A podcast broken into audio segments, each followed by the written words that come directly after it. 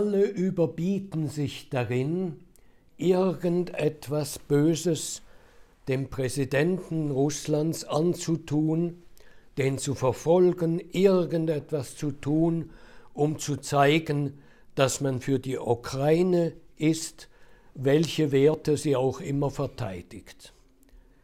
Es wird ja immer gesagt, die verteidigen unsere Werte, muss man sich auch mal überlegen, welche Werte das eigentlich sind, aber ist hier nicht das Thema. Nun ist der Internationale Strafgerichtshof auf die gloriose Idee gekommen, man könnte Präsident Putin und seine Kinderschutzbeauftragte international ausschreiben vom Internationalen Gerichtshof in Den Haag. Also Präsident Putin, weil der Böse ja in die Ukraine gegangen ist, seine Kinderschutzbeauftragte, weil sie Zehntausende von ukrainischen Kindern verschleppe. Übrigens ein bisschen mit Vorsicht sollte man hier auch argumentieren. In einem Krieg gibt es enorm viele Waisenkinder die überhaupt nirgends mehr unterkommen können. Wo ist da, was hat diese Frau wirklich gemacht? Hat sie, wie, wie sie sagt, Waisenkinder untergebracht, die sonst niemand mehr gehabt hätten? Und dann auch, sicher auch an russische Ehepaare vermittelt?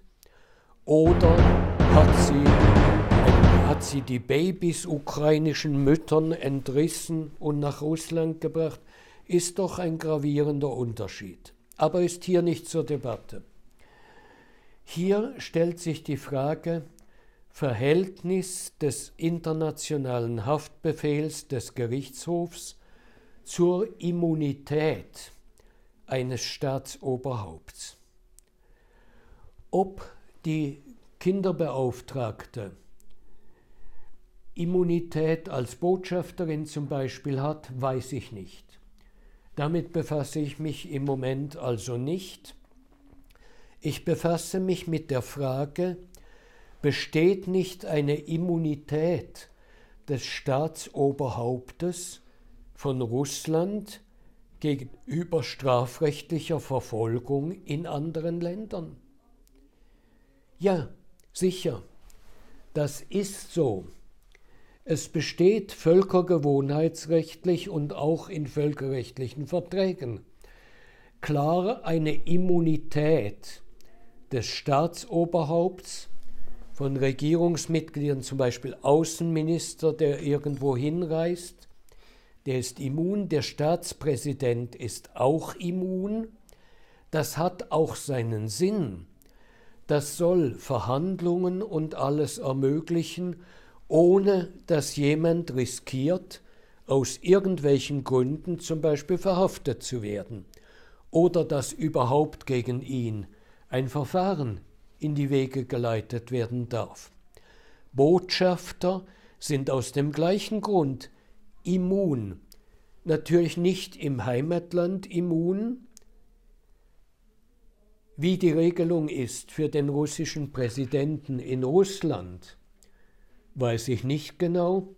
Für den Schweizerischen Bundesrat ist es so, Immunität besteht und wenn jemand gegen den Bundesrat ein Verfahren in die Wege leiten will oder gegen einen Bundesrat, dann muss diese Immunität zuerst, ich weiß nun nicht genau, durch den Bundesrat oder sogar durch das Parlament aufgehoben werden.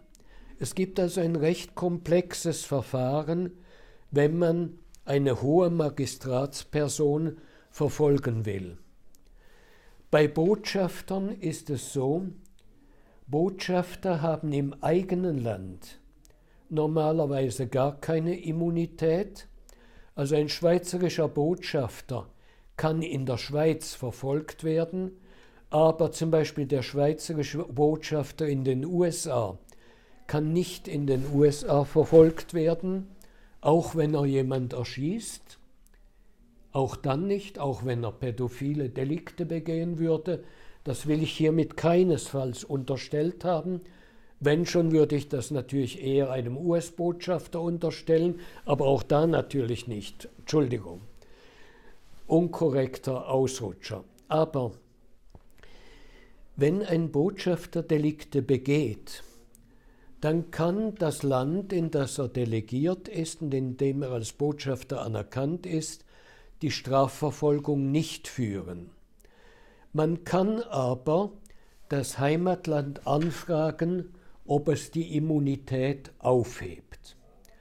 Wenn das Heimatland die Immunität aufhebt, dann kann zum Beispiel die Schweiz einen Botschafter verfolgen.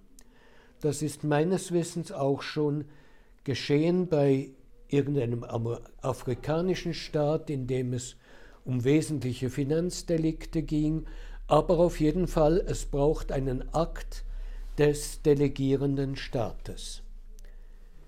Wir können das nicht machen. Was können wir denn machen, wenn ein Botschafter plötzlich anfängt, ähm, sagen wir, Leute umzubringen? Also ich bringe als Beispiel natürlich den Extremfall der der seltenste sein dürfte. Aber wenn er Delikte begeht, was können wir denn dann machen?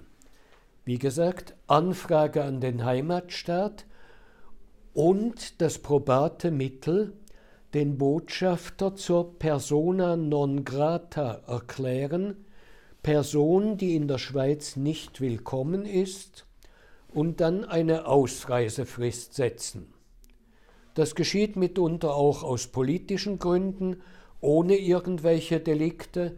Das eine Land weist Botschafter des anderen aus und das andere Land reagiert dann, indem es auch zehn Botschafter des anderen Landes ausweist. Das ist dann einfach eine Retorsionsmaßnahme, aber der betreffende Botschafter muss dann das Land, in das er delegiert ist, verlassen. Das heißt nicht, dass er seine Immunität verliert. Die besteht nach wie vor und in irgendeinem anderen Land ist dieser Botschafter dann wahrscheinlich willkommen. Auf jeden Fall, so ist die Regelung. Dazu gibt es auch Abkommen über die Botschaften, über die Botschafterimmunität und eben Klar ist, der Regierungspräsident oder die Regierungspräsidentin hat natürlich Immunität und zwar volle Immunität. Sie hat, es gibt zwei Arten von Immunität. Funktionale und materielle Immunität und persönliche Immunität. Wir müssen jetzt nicht auf die juristischen Feinheiten eingehen. Das eine ist Immunität für alle Handlungen, die jemand im Rahmen seiner Amtsfunktion begeht. Das andere ist eine persönliche Immunität, falls er auch noch vor dem Bundeshaus falsch parkt. Botschafter haben umfassend für beides, aber nur während ihrer Amtszeit natürlich. Bei Regierungschef gibt es auch Regelungen, wenn die Amtszeit abgelaufen ist, wie es dann weitergeht mit der Immunität. Und nun kommt der Haftbefehl des Internationalen Gerichtshofes und da ist klar, da sagt man, Herr Wladimir Putin und die Kinderschutzbeauftragte, also Schutz vielleicht in Anführungszeichen, Russlands, ist ausgeschrieben und zu verhaften. Bei der Kinderbeauftragten weiß ich es nicht. Bei Herrn Putin völlig klar, er untersteht der Immunität des Staatspräsidenten.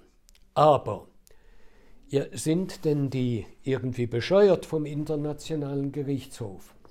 Erlassen die einen Haftbefehl, der überhaupt sinnlos ist? weil kein Mensch sich irgendwie an eine immune Person heranmachen darf. Ganz so ist es doch nicht. Es gibt in der Regelung des Internationalen Gerichtshofs, im Statut des Internationalen Gerichtshofs, das ist Artikel 27 des Internationalen Strafgerichtshofstatuts, ihr seht, das wird sehr juristisch, gibt es die Ausnahme, die Haftbefehle des Internationalen Strafgerichtshofs gehen der Immunität einer Person vor, steht da. In der Vereinbarung über die Begründung des Internationalen Strafgerichtshofs. Also jetzt wird ein Aufatmen durch meine Zuschauerinnen und Zuschauer gehen. Also er kann sich doch nicht einfach an, an den Zürichsee setzen und hier die Sonne genießen, sondern das wäre gefährlich für ihn. Ist auch wieder nicht ganz richtig. Und jetzt wird es leider noch juristischer.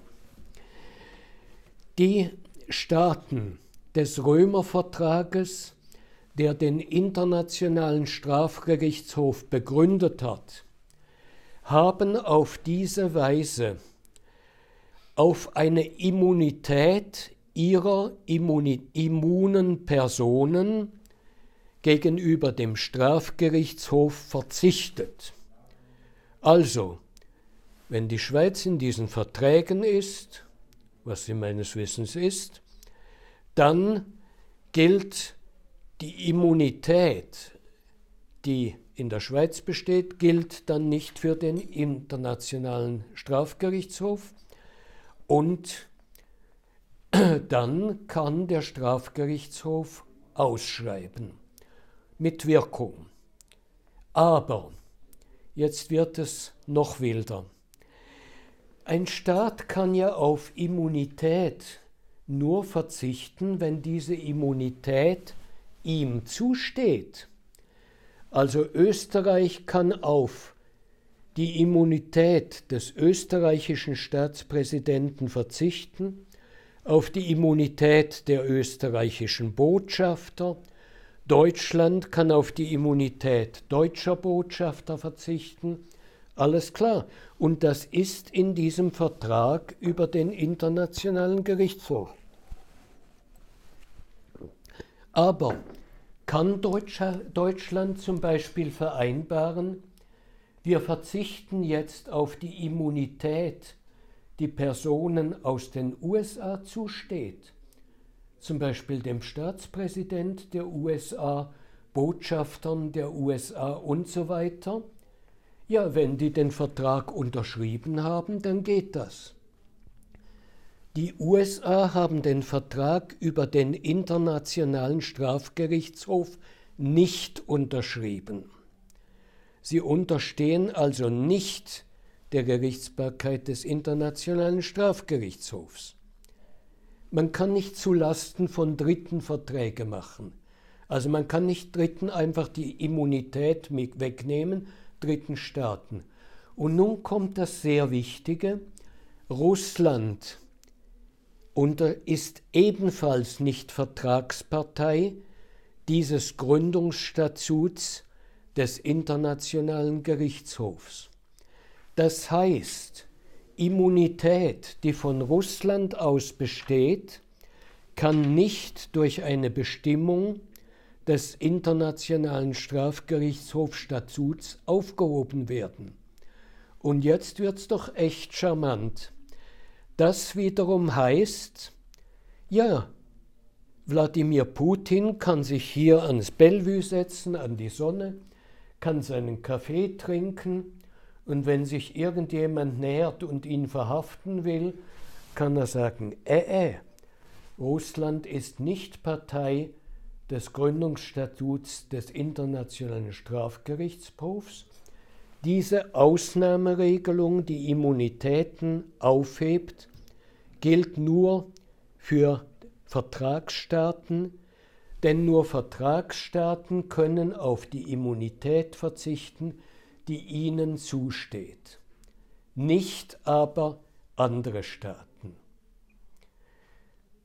Wenn ich Wladimir Putin wäre, würde ich mich trotzdem im Moment nicht ans Bellevue setzen, Wer weiß, ob jedem Polizeibeamten und jedem Staatsanwalt diese Regelung und das ganze Schrifttum zu dieser Regelung vor allem deutsches Schrifttum, die neigen dazu, sehr, sehr gründlich zu analysieren, bekannt ist. Also, trotzdem, Vorsicht ist die Mutter der Porzellankiste, aber man muss wissen, dieser internationale Strafgerichtshof Haftbefehl nützt grundsätzlich und nach den völkerrechtlichen Regeln trotz der Ausnahme in Artikel 27 des Statuts gar nichts. Es gibt dann nochmal eine Ausnahme. Eine Ausnahme zusätzlich zu dieser Ausnahme, wenn der UNO-Sicherheitsrat aber eine Strafverfolgung genehmigt und zur Strafverfolgung aufruft, dann kann sich niemand auf die Immunität berufen. Das würde also heißen, würde der UNO-Sicherheitsrat verfügen, dass gegen Wladimir Putin ein Strafverfahren eröffnet werden soll, dann gilt die Immunität nicht mehr. Ich frage jetzt euch, wird der UNO-Sicherheitsrat verfügen, dass die Immunität aufzuheben ist? Ich glaube nicht, denn Russland ist eine Vetomacht im Sicherheitsrat. Und es wurden schon Vorstöße gemacht, das muss doch aufgehoben werden. Seid ihr wahnsinnig? Diese Vetomöglichkeit ist auch eine sehr, sehr valable Friedenssicherung, auch zwischen den Großmächten. Da soll man sehr aufpassen, dran zu drehen, auch wenn das Resultat ist, dass wir einfach Wladimir Putin ganz klar nicht verhaften dürfen. Ich wünsche euch noch einen schönen Tag und gute Gedanken über völkerrechtliche komplizierte Bestimmungen. Ich danke euch.